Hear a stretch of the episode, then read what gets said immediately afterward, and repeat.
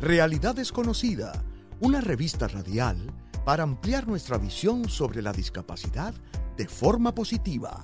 Con Chalmaría Arroyo por WIPR 940 AM. Y bienvenidos a otra edición de Realidad Desconocida. Soy Chalmaría Arroyo y estamos un día más aprendiendo sobre la discapacidad y trayendo la discapacidad al centro de la discusión.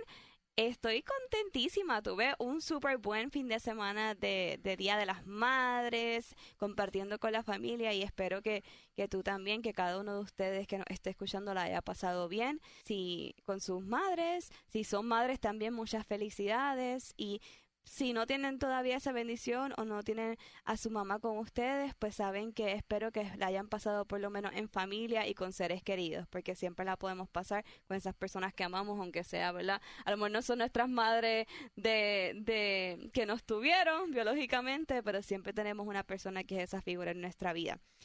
Aprovechando eso, hablando de las madres, si no nos han seguido en realidad desconocida PR, búsquenos en Facebook y en Instagram subí por fin la entrevista con mi madre, María Mercado, este fin de semana. Aproveché el Día de las Madres como excusa para decirle, mami, hoy es el día que te toca hacer la entrevista conmigo.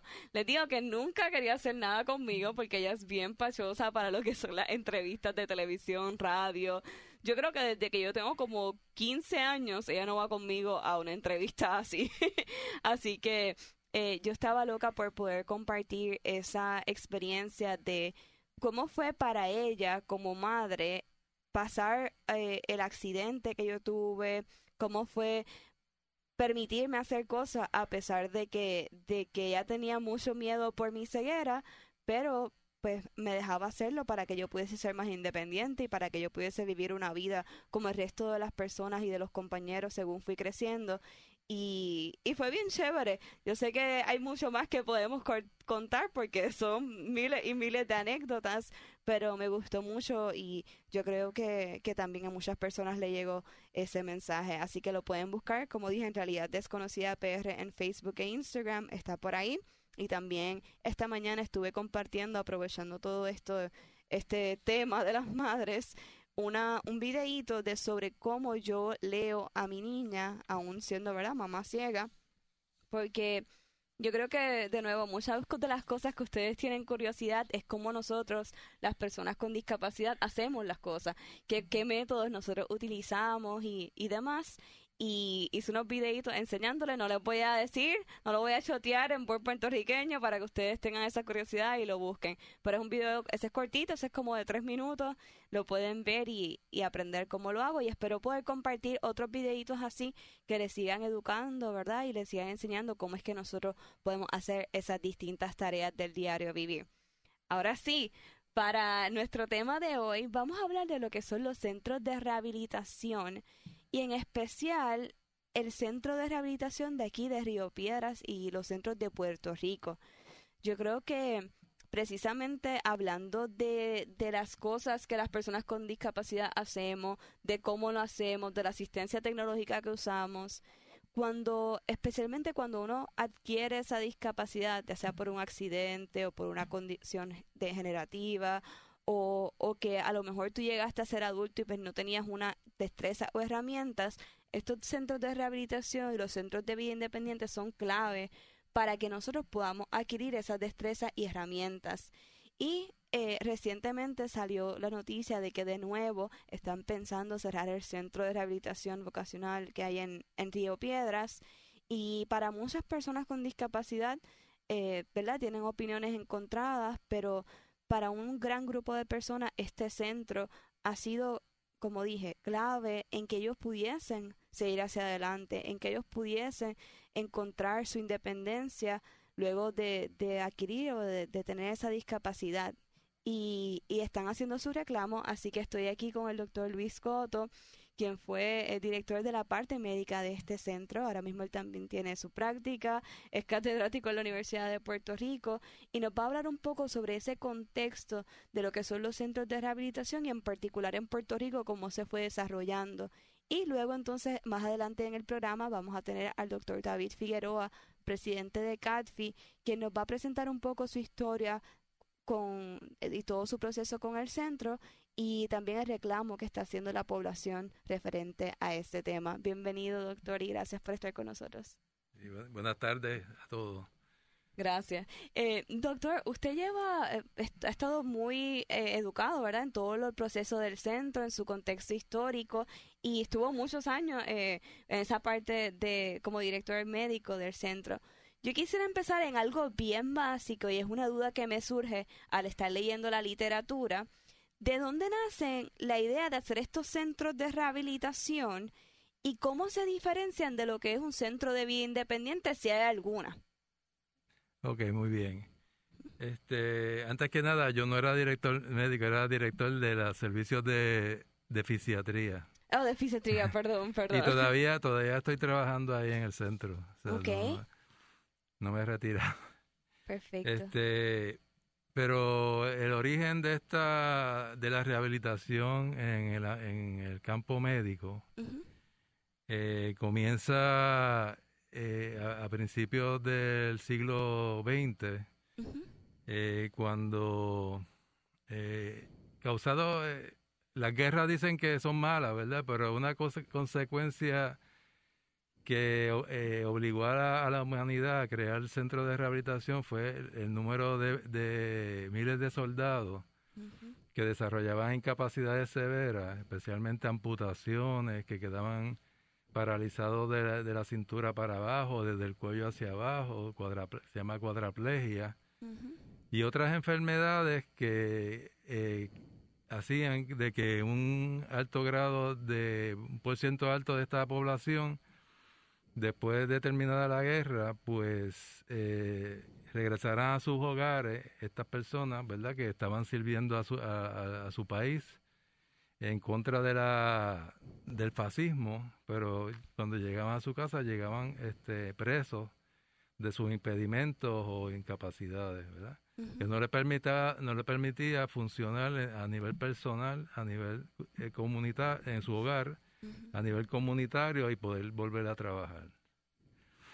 Este el se da cuenta el gobierno, eh, aquí estoy hablando de Estados Unidos, el gobierno federal, de que hacía falta un sistema para em, estas personas que, llega, que, que regresaban a su hogar y a ser dependientes en cosas básicas como por ejemplo vestir, eh, bañarse, vestirse, cosas personales, aseo personal, eh, cuidado en el hogar y todas estas cosas. Y cómo hacer que estas personas, en vez de depender de familiares y depender del Estado, que fueran, se maximizara su independencia como individuo a nivel ¿verdad? del hogar, comunitario y en un empleo. Esas son las cuatro fases de la rehabilitación que se estableció. Este, eso, eso ocurrió eh, desde la Primera Guerra Mundial. Eh, inicialmente eh, el, gobierno federal no, el servicio era para amputados nada más y luego a los años, en la Segunda Guerra Mundial, se, se incluyeron otras condiciones. Este, lo importante es que se crearon, en, primero se crearon eh, estos centros de rehabilitación en, en, los militares, porque era rehabilitar eh, eh, soldados que estaban heridos, que habían tenido lesiones severas, ver si eh, algunos de ellos podían hasta eh, retornar a, la milicia, ¿verdad? Porque a, veces las lesiones no eran tan tan, tan, graves, pero el conocimiento que tiene un soldado de experiencia claro. y el tiempo que le coge al, al gobierno eh, desarrollar un, soldado, usted sabe que eso no es un día para otro, eso es entrenamiento y entrenamiento. Así que si se lograba salvar eh, estas funciones, pues era una ganancia. A esto se une de que en, eh, al principio de los años 30, eh, quien, eh, el, presidente Roosevelt, no sé si aquí conocemos la avenida Roosevelt, ¿verdad? Sí. Pero muchas veces, a veces los más jovencitos, a veces, ¿de dónde, ¿quién, era Roosevelt? Sí. Bueno, Roosevelt fue uno de los mejores presidentes de Estados Unidos y le tocó este, la Segunda Guerra Mundial, o sea, es, participar en la, Segunda Guerra eh, como líder de la Segunda Guerra Mundial, que ustedes saben que los aliados ganaron la guerra. Pues muchas de las decisiones que él tomó, pues, pues fueron este, acertadas. Pero él cuando tenía eh, unos 40 años de edad, este, le dio polio, poliomielitis, o sea que quedó paralizado de las piernas. Y él, este, para poder eh, trabajar adecuadamente y movilizarse, tenía que coger, empezó a coger eh, tratamientos de, de terapias, ¿verdad? en, en un centro de rehabilitación en Georgia que se llama Warm Spring, que todavía está ese centro allá. Y él iba eh, cada cierto tiempo a, darse esa, esas terapias que lo mantenía él haciendo sus funciones de presidente. Entonces, él fue el que creó entonces y un ayudante de él que, que se, el nombre era Bernard Baruch, que era un asesor financiero de él, fue el que le dio la idea de que por qué no se hacía unos centros de rehabilitación a nivel nacional para que esto, no solamente los soldados, sino que la población general que tuvieran impedimentos físicos pudieran retornar a una vida independiente y, a, y lo máximo volver a trabajar y en vez de ser un gasto, pues ser taxpayer, ¿verdad? Para pagar, pagar contribuciones. Y entonces eh, el, el, Congreso de Estados Unidos en los años 43 eh, fue eh, establecieron que eh, aprobaron una, unas enmiendas a la ley de rehabilitación en este caso rehabilitación vocacional, para que estos servicios de rehabilitación física, que era médico, eh, terapia física, ocupacional del habla, enfermería de rehabilitación, todas estas profesiones estuvieran dentro del programa del eh, federal de rehabilitación vocacional. Porque se sabía que, que si eh, una persona que, por ejemplo, tiene un accidente de automóvil y queda este, paralizado de las piernas y debilitado de las extremidades superiores, pues quizás este, si se fortalecen suficientemente las extremidades superiores, pues esa persona podría transferirse solo, sin que nadie lo esté cargando de la cama a una silla, después de la silla llevarlo al baño y enseñarle entonces allá a hacerse sus su actividades de vaciar el intestino, la vejiga que lo hagan por sí solos, no que no, que, dependerían de alguien que no sea una carga para la familia, que muchas veces pues ocurre, ¿verdad? Eh, y sigue ocurriendo desafortunadamente, que sí se le curó el paciente, se le curaron las heridas en el hospital, pero cuando, cuando ya está todo estabilizado, que las heridas las cosieron, que no tiene fiebre, que puede respirar bien, ajá, estás de alta. Te mandan para, para tu casa y allá los familiares no saben qué hacer. Lo que hace es ponerlo en una cama, en la cama ya se deprime, dentro de un cuarto, empiezan, al no movérsele las articulaciones, no ejercitar los músculos, se atrofian, crean contracturas, la piel se ulcera y la persona se deprime. Sí, sí. Y muchos casos, antes de que existieran estos el centro de rehabilitación, muchos casos, este, eh, y yo vivía eh, muchos de esos ejemplos, este, se le da una cita, por ejemplo, para que viniera a una clínica, ¿verdad? Para evaluarse. Y dice, no, si él está deprimido y no quiere venir. Y al tiempo, y al tiempo recibíamos la noticia de que había fallecido porque dejó de comer o dejó de tomar, ¿sabes? La persona se deprimió tanto que... Y sí, que no había una necesidad de eso realmente tampoco, porque quizás si ustedes le ayudaban, podía encontrar un propósito, o sea, en, en, su vida a pesar de, esa discapacidad que, Exactamente. tuvo. Pero los primeros centros en Estados Unidos empezaron de rehabilitación, como el que tenemos en Río Piedra. Empezaron en el 1947 eh, en, el, Virginia. Es un centro que todavía existe, bien parecido al de nosotros acá. Eh, incluye bien comprensivo, incluye eh, todos los servicios, eh, tanto de rehabilitación física como la parte vocacional. Este y este ese fue en 1947, está en el estado de Virginia, existe todavía y funciona bien parecido a como funcionamos nosotros. Este, la ventaja que tiene Puerto Rico que el centro de nosotros está precisamente en el sitio donde ahí se generan más personas con impedimentos severos. que es el centro médico, porque... Eh, sí, las lesiones de trauma, accidentes. Eh, neurocirugía, o sea, que cuando hay daño cerebral. Claro. las mamás que tienen alto riesgo, los embarazos casi siempre están en centro médico. Exactamente, entonces esas personas, pues Note, en Virginia está el centro de rehabilitación está a, una hora más o menos del centro más cerca médico que, hay allí. Así que, eh, pero eso empezó en 1947 eh, y en Puerto Rico, pues eh, gracias a Dios imitamos, o no, o por lo menos, ¿verdad? El, el sistema de salud este, que estaba eh, dirigiendo el, doctor Guillermo Albona en los años 50, que él fue el que gestó el centro médico de, de, ahora, ¿verdad? Sí, doctor, le voy a poner una pausa ahí porque justo estamos ya para ir a la pausa, pero yo creo que estamos en un buen, una buena transición porque hacia el regreso me gustaría que entonces entremos a la parte de Puerto Rico de todo esto que nos está contando y también, ¿verdad?, cuáles son las funciones que se hacen en el centro, eh, cómo se desarrolló a lo largo de los años y traemos luego entonces al doctor Figueroa con con su historia pues, personal y también pues con el reclamo de la población. No se, de, no se vayan de aquí de Realidad Desconocida por WIPR 940M. Continuamos hablando con el doctor Luis Coto sobre los centros de rehabilitación y en particular el Centro de Rehabilitación de Río Piedras y otros centros en Puerto Rico y la importancia que tienen para nuestra población con discapacidad.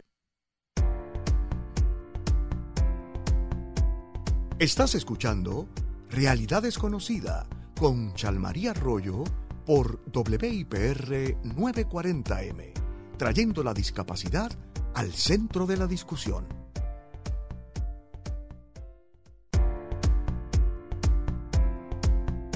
Tú no tienes límites. Cree en ti. Realidad desconocida. Que nada te detenga. Ya estamos de regreso en el segundo segmento de Realidad Desconocida. Soy Shal María Arroyo y estamos una vez más trayendo la discapacidad al centro de la discusión. Como siempre, pueden conseguir el, este episodio, este programa en la página de WIPR 940 AM y en ese Facebook Live van a poder también verlo con su interpretación en lenguaje de señas, que si tienen cualquier persona que crean que lo pueda aprovechar y que le puede gustar verlo así también, lo pueden hacer por el Facebook Live de WIPR 940 AM. Y también estamos estrenando la, la aplicación de WIPR eh, eh, para smartphones, que es PRTV Plus. So, ahí pueden encontrar también todos los programas que, que, produce la corporación que realmente son siempre súper educativos. Estamos hablando sobre lo que es los centros de rehabilitación, eh, tanto de rehabilitación física como vocacional. Tocamos un poquito en centros de vida independiente, que ya es un, un poquito diferente, pero tratan lo mismo. Y tengo conmigo aquí al doctor Luis Coto, que nos está explicando ese contexto histórico de lo que son el centro de rehabilitación, en particular el que está aquí en Puerto Rico, en el área de Río Piedras, por, por el centro médico.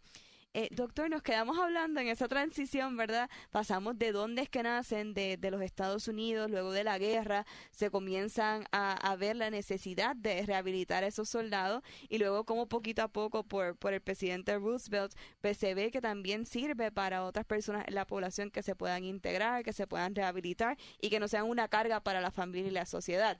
Eh, hice un resumen ahí súper resumido, pero, pero más o menos ese, ese es el resumen, los puntos más importantes de ese desarrollo. Yo quisiera saber cómo fue, usted lleva en el centro, bueno, yo creo que casi desde el principio, sino desde el principio, y cómo, cómo ha sido ese desarrollo del centro en Puerto Rico, cuáles son los servicios que ustedes ofrecen. Ok. Este, no, yo, el principio fue en 1963, yo todavía estaba jugando con... todavía era un bebé. sí, sí, pero relativamente así, porque yo empecé en el centro de rehabilitación en el 1977. Ya que han pasado varios... sí, sí, bueno, lleva bastante, lleva bastante de esa eh, trayectoria. primero como entrenando allí, porque como fisiatra, pues el centro de de entrenamiento estaba localizado allí inicialmente, cuando yo entrené.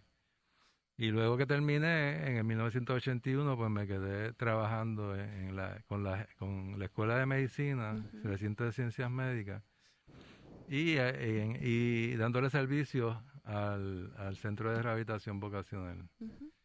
Este, ¿Cómo se desarrolló? Pues, eh, pues había hablado, ¿verdad?, que Guillermo Albona, pues el sistema que se creó en Centro Médico, ideó, ¿verdad?, que por qué no, eh, además de curarle las heridas a las personas y estabilizarlos en términos cardiovasculares, respiratorios y esto, pues, ¿por qué no dar entonces el servicio completo y cuando se, eh, en el caso que se pudiese, eh, cuando tú recibieras a esa persona en tu casa, ya estuviera entrenada para, para eso, ser una persona independiente. Y entonces ahí es que surge la idea de entonces hacerlo dentro del centro médico y ahí ha estado desde entonces. Este, ¿Qué servicio? Eh, el, los servicios de rehabilitación vocacional, en el caso, ¿verdad? Este es operado por eh, la Administración de Rehabilitación Vocacional, que pertenece al Departamento del Trabajo. Antes era el Departamento de la Familia y cambió al Trabajo. Pues eh, lo primero es eh, eh, consejería de rehabilitación. El consejero de rehabilitación es la persona que hace el enlace con la persona que está con un impedimento. con la persona que tiene, que está en, estaba, esa era como empezó, como empezó este y se iba al, al, hospital, ya cuando se iba al de alta se veía si estaba estable y entonces se transfería lo más pronto posible acá al centro. Aquel centro tenía 70 camas. Y entonces pues ahí se empezaba todo el entrenamiento. Eh, eh, los casos que más severos usualmente se quedaban internos en la, en la institución y ahí, pues entonces empezaba todo, desde, desde todas las actividades necesarias para una persona ser independiente. Eh, y esas primeras etapas, pues es, por ejemplo, la transferencia de la cama a una silla de ruedas. Un caso severo, por ejemplo, ¿verdad? Vamos a hablar eh, como la condición eh, de daño al cordón espinal, que es la que tiene David, que va a hablar próximamente. Y ahí entonces se ven todas las necesidades que él tiene para poder hacer esa transferencia de la cama a una silla de ruedas de la forma más segura, en un tiempo razonable y que pueda terminarla eh, adecuadamente la actividad. Eh, es bien simple, esa parte bien simple, pero que parece simple la transferencia, pero la transferencia es la clave muchas veces para que la persona sea, eh, sea independiente, de no depender de nadie. Claro, sí, porque una vez está en la silla, entonces se puede desplazar a otros lugares también. Y hacer exactamente, exactamente. Pero muchos de ellos pues llegan tan debilitados que entonces hay que empezarlos con los eh, tratamientos de terapia física, de ejercicio, de otras modalidades que en, medicina física y rehabilitación están los eh, campos eléctricos que se le ponen a los músculos para fortalecerlos. Eh, se le usa frío, calor, se usa diferentes eh, aparatos, ¿verdad? De, máquinas para que esa fuerza muscular se logre restaurar a la normalidad. Un músculo, cuando tú lo dejas de contraer, se atrofia bien rápido. En, solo cinco días ya tú has perdido una quinta parte del, del de la fuerza. Pero restaurar esa quinta parte a lo que era antes te coge de cuatro a seis semanas. Ah, o sea que los músculos, eso lo saben los levantadores de pesas que van al gimnasio.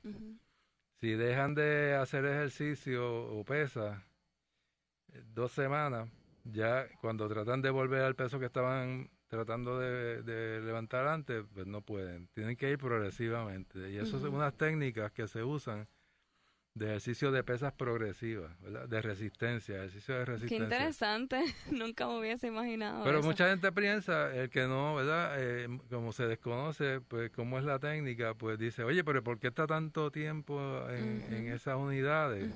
Y les coge tanto tiempo, bueno, porque la, eh, la fisiología del ser humano es así, los músculos, coge tiempo fortalecerlos a, llegar a un máximo.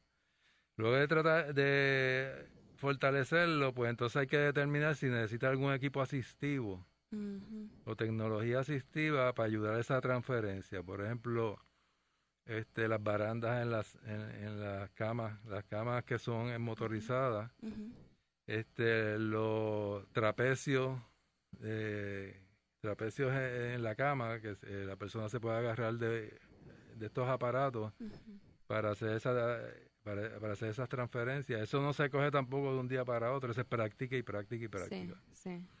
Y ahí, en esa fase, la enfermería de rehabilitación es esencial. Esa es la, primera etapa. Y terapia ocupacional y terapia física, que son, eh, en términos de terapia física, fortalecer, y terapia ocupacional, los equipos asistivos.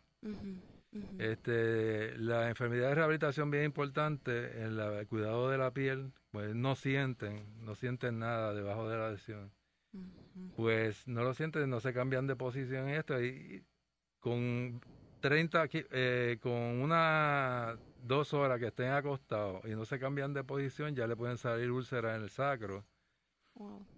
Si están sentados en una silla y no se movilizan, con 30 minutos que estén sentados ya le puede salir una úlcera en, en la área de las nalgas. Son muchas, son muchas cosas, o sea, es que son tantos detalles que yo creo que podemos hacer toda una lista por, por categoría, ¿no? De, dependiendo cuál sea la lesión o cuál sea la condición. Eh, pero me, me, yo creo que lo que yo quisiera resaltar, doctor, para que también las personas puedan buscar más información es que si alguien sufre algún accidente o algún niño tiene alguna condición, lo que sea, ¿verdad? Porque hay mil, mil casos que podrían, podrían pasar. Pues que vayan y traten de educarse porque siempre hay una alternativa y el doctor me traía un ejemplo durante el break que lo quiero hacer rapidito pero es que hay personas que gastan muchísimo dinero en equipo o quizás que pueden eh, caer en depresiones o en otras situaciones más difíciles por no buscar esos, esos apoyos rehabilitativos. Entonces, créame que siempre hay algo que se puede hacer, ¿verdad? Si no se puede hacer, también se lo van a decir. Pero siempre busque esa alternativa primero antes de, de perder eh, las oportunidades de poder encontrar eh, a lo mejor no va a poder hacer lo que usted hacía antes o su hijo no va a poder hacer lo mismo, pero siempre va a haber algo que pueda hacer eh, y algo que pueda hacer de una forma distinta. Eh, doctor, yo quisiera concluir con una última pregunta y algo que no estoy muy clara todavía. Las personas que no van a con la idea de tener un empleo remunerado, que es la parte que, que rehabilitación vocacional busca típicamente, ¿aún pueden recibir servicios del centro de rehabilitación? Este es un requisito por la ley federal de que sí haya una meta vocacional este eh, este, que, la persona tenga, no del familiar, sino que él diga, no, yo quiero volver a trabajar o quiero volver a estudiar. No necesariamente volver a ir a trabajar, sino puede ser estudiar también o entrenarse. Eh, no tienes que tener tampoco una meta vocacional definida cuando entra. Okay. Es solo la intención. La intención. Es importante que eso se sepa porque para poder cualificarlo y darle equipo y, los servicios y esto, pues eh, requiere eso. Quiero clarificar que ahora, eh, que no existía antes en 1963, que hay varios centros de rehabilitación privados que no son gubernamentales y que hay personas que cualifican para esos servicios. Pero esos son servicios que más bien para las actividades dentro de su, de su hogar y de independencia propia.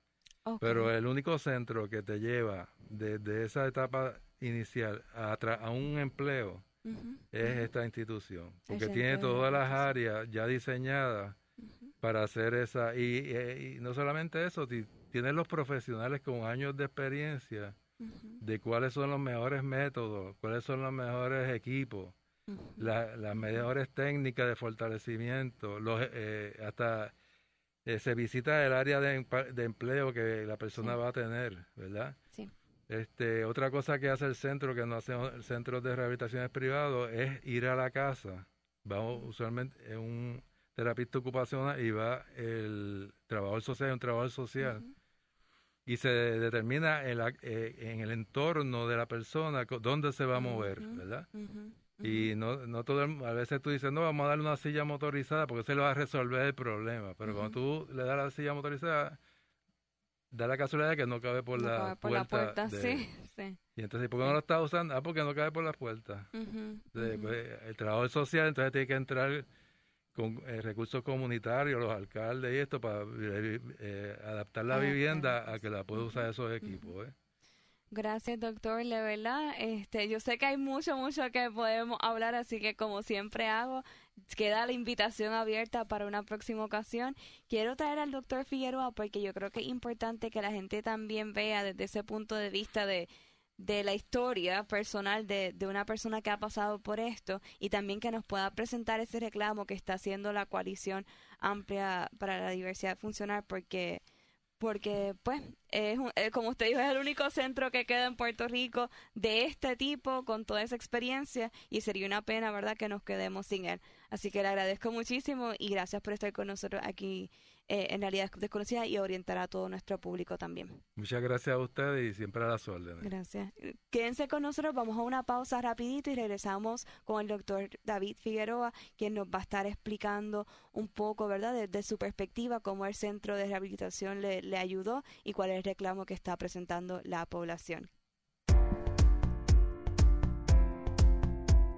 Estás escuchando Realidad Desconocida con Chalmaría Arroyo por WIPR 940M, trayendo la discapacidad al centro de la discusión.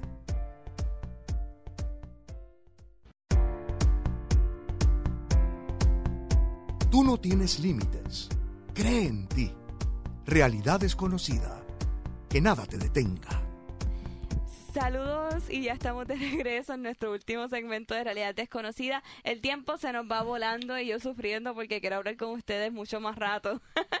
Les invito a que busquen la página de WIPR 940 AM en Facebook y que puedan también ver el video con la interpretación en lenguaje de señas.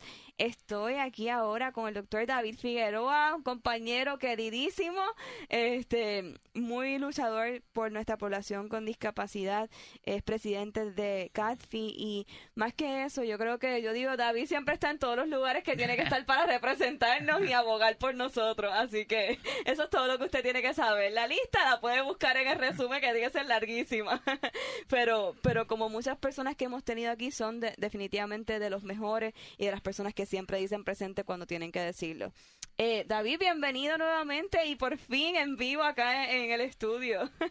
Eh, muchas gracias, Charmarí, y saludos a tu audiencia. Es muy importante este espacio, ¿verdad? Para nuestra población siempre vamos a, estar orgullosos de ti. Thank por el gran trabajo que haces, al igual que, ¿verdad? De tu equipo de trabajo. Gracias. gracias. Gracias, un millón. David, yo quisiera que, que habláramos desde tu experiencia personal, ¿verdad? ¿Cómo fue tu proceso de rehabilitación con el Centro de Rehabilitación de Río Piedras particularmente eh, hasta llegar, verdad, a la importancia que tiene en la vida de nuestra población con discapacidad en ese proceso de, de rehabilitación? Pues mira, yo tuve un accidente en 1990 de zambullida en la playa, tirándome de cabeza, me disloqué las cervicales y adquiero una condición de cuadriplegia. Estoy hospitalizado alrededor de eh, tres meses y medio en el universitario, en, el centro de neurocirugía intensiva. Eh, luego de eso, salgo a mi casa y estoy un año en espera. en aquel momento había unas listas de espera. Y luego entro al centro de rehabilitación vocacional en Río Piedras, donde comencé a vivir y aprender a vivir con una realidad nueva en tu programa.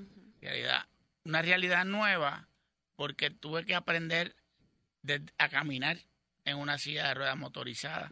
Y ahí a través de terapia ocupacional, pues tienen sus terapistas que nos eh, evaluaban y escogían la silla adecuada con la que tú puedes movilizarte, porque yo en cualquier silla no puedo desplazarme. Así terapia física eh, para fortalecer ese residual que quedaba de movimiento en, nuestro cuerpo para utilizarlo en otras áreas. Entonces, en mi caso particular, otra de las áreas que, que yo trabajé ahí en el centro, estuve aproximadamente dos años y medio, este, eh, fue las clases de eh, remediativas que le decían en aquel momento para poder terminar el cuarto año, debido a que yo, pues, la escuela eh, en aquel tiempo de mi vida no era muy atractivo y yo quería trabajar. Y entonces me, salí de la escuela de grado 10 y empecé a trabajar y a los 21 años que tengo el accidente. Y entonces por eso eh, comencé allí. De hecho, me ponen a escribir porque en aquel tiempo no había los iPhones, no estaban los programas que tú le hablas y escriben. Eh, eh, lo que yo puedo mover es una mano, pero no tengo agarre en la mano, así que eh, tuve que escribir con la boca. Me prepararon lo que ellos llaman un mouse stick con una mesa especial y yo empecé a terminar mi cuarto año escribiendo. Primero tuve que aprender a escribir con la boca, que no es fácil, para entonces poder terminar las clases. Y para sorpresa de muchos, eh, terminé mi cuarto año con la mejor nota del grupo que de ese momento. ¿Quién diría? ¿Verdad? Este, esa, esa notas de la escuela intermedia, escuela superior, pues fueron cambiando y eventualmente entró a la universidad, pero haber estado en el centro de rehabilitación para fue vital. La palabra es vital. Vital porque una persona que queda en una condición como esta, pues eh, se afectan todas sus funciones del cuerpo. Hay que trabajarla de manera diferente. Por ejemplo, una persona en, en alguna ocasión me dio una infección de orina pero como yo no sabía descifrar eh, lo que los médicos llaman este el oído interno, que lo desarrollamos luego, pues en aquel momento pues me daban unos dolores de cabeza que yo pensé que era algo muy terrible. De hecho, empezaba a gritar y repentinamente se me quitaban.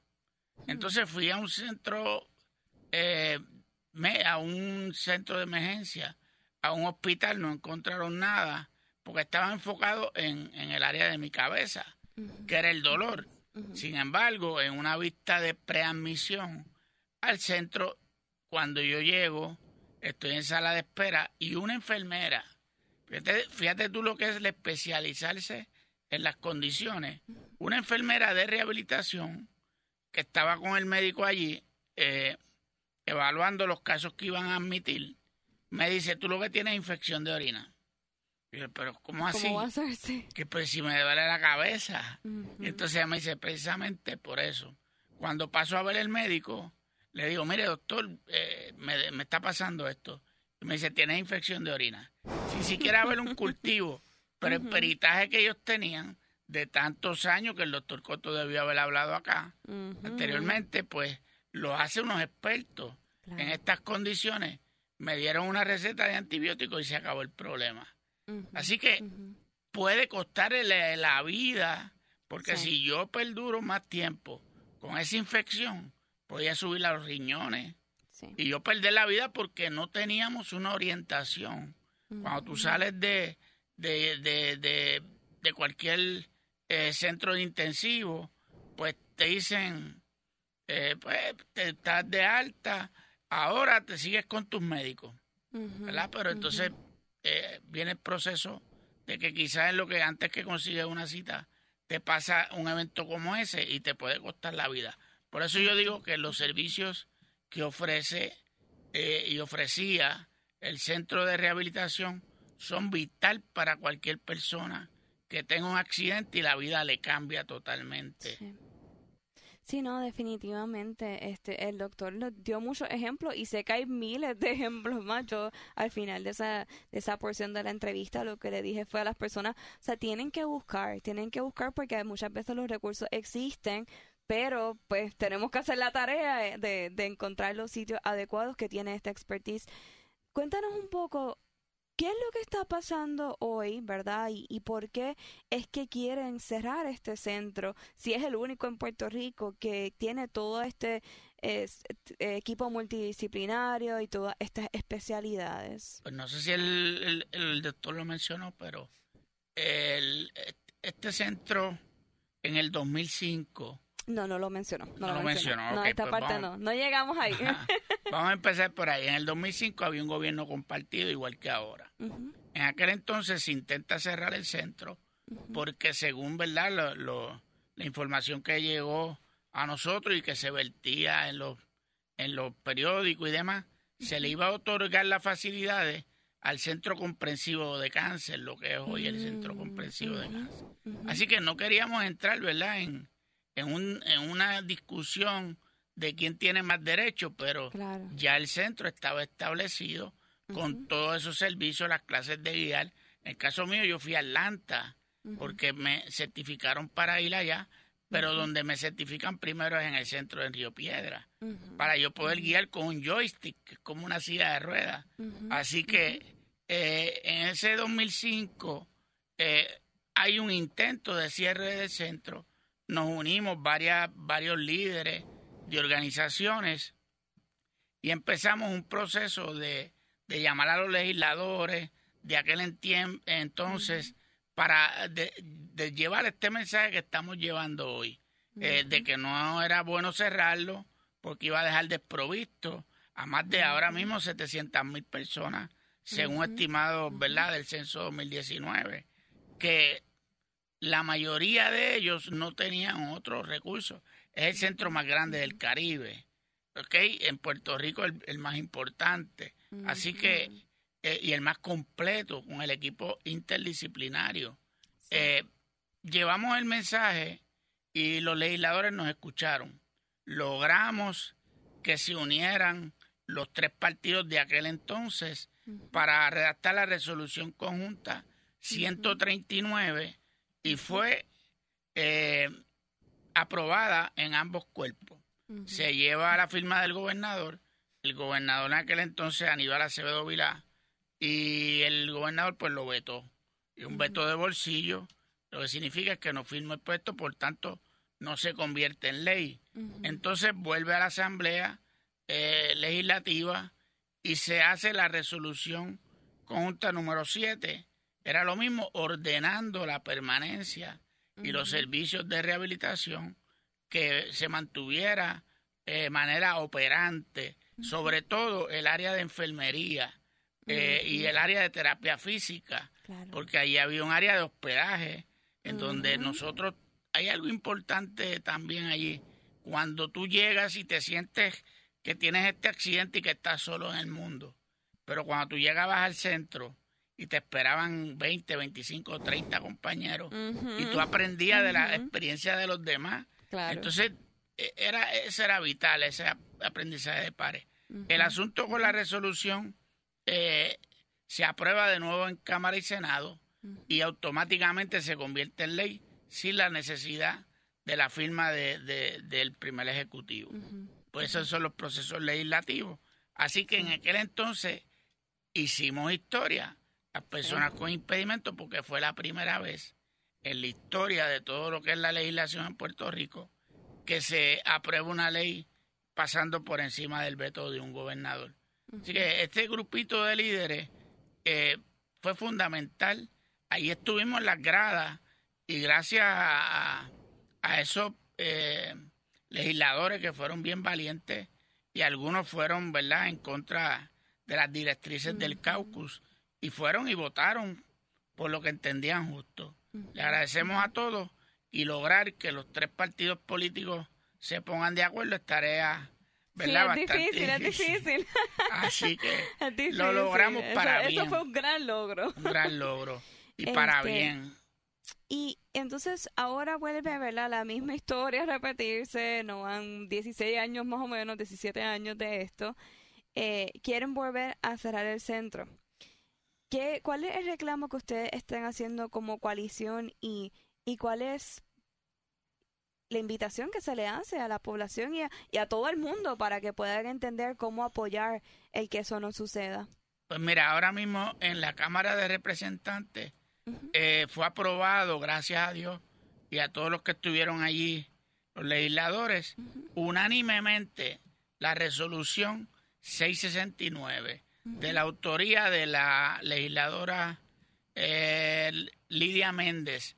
Eh, curiosamente, Lidia Méndez en el 2005 fue una de las que cruzó línea partidista y fue en contra del caucus para votar a favor y con el voto de Lidia Méndez y, el voto de Colbert Toro fue que se aprobó. Wow, sí, no, y ahora es que entonces ella vuelve otra vez. Y ahora ella, con su rol que tiene, ella es vicepresidenta de la Cámara, pues vuelve y crea esta resolución investigativa.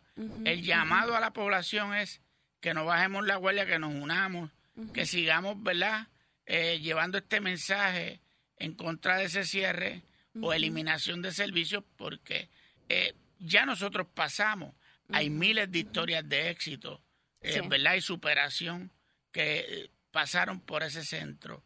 Así que sería una pérdida, una gran pérdida, porque muchos de los que pasaron por allí, la mayoría, son personas que aportan a la economía de Puerto Rico y así no son dependientes. Eh, ahora mismo tengo conocimiento de muchos jóvenes que están en sus casas frustrados porque no tienen eh, un sitio donde ir a tomar las clases de guiar. Yo creo que hace dos días, tres días, una semana, volvieron a, reabrir. Qué bueno. Eh, hay gente frustrada porque no le llegó la silla, le tardó tres años y no le llega y se, se quitan, como dicen, ¿verdad? en mi barrio, así que el llamado es que sean perseverantes, que sigan adelante, que nosotros vamos a seguir luchando para que permanezca abierto y a los legisladores en el Senado en este momento y al señor gobernador que cuando llegue esa resolución la firmen para que comience esa investigación lo antes posible y podamos seguir ¿verdad? Este, disfrutando de esos beneficios David, ¿dónde está, cómo se encuentra CatFeed en las redes sociales o si hay algún número de teléfono que las personas puedan contactarles para más información y poder darle apoyo? Sí, nosotros estamos en Facebook, así mismo con la sigla catfi.pr en Facebook, también en, YouTube y el número de teléfono que siempre damos es el 787-980-7793, 787-980-7793, de este servidor, del vicepresidente, el 787-359-5437, del compañero Edwin Sintron Pagan, que son los números donde nos pueden conseguir. Los voy a y contigo aquí también. Claro, sí, yo los voy a compartir ahora también. Aquellos que estén en Facebook los vamos a poner después del programa en los comentarios o los pueden buscar ahí, tanto el link como los números de teléfono. Gracias David por estar con nosotros en Realidad Desconocida. Yo siempre feliz de tenerte. Siempre es un placer. Gracias a ti. Gracias a ustedes también por escucharnos. Y como dijo el doctor David Figueroa, que de, de, tener, no, no haber llegado al cuarto año, ahora es doctor, así que tiene su doctorado y, y más que eso, ha hecho muchos, muchos cambios significativos a favor de nuestra población no se rindan, sigan apoyando, sigan buscando información, porque realmente en esa unión es que va a estar la fuerza y que se puedan mantener estos servicios que son esenciales. Nos vemos la próxima semana. Escuchaste Realidad Desconocida, una revista radial para ampliar nuestra visión sobre la discapacidad de forma positiva, con la conducción y producción de Chalmaría Arroyo y Clara García. Búscanos en las redes sociales como Realidad Desconocida PR. Realidad Desconocida, trayendo la discapacidad al centro de la discusión.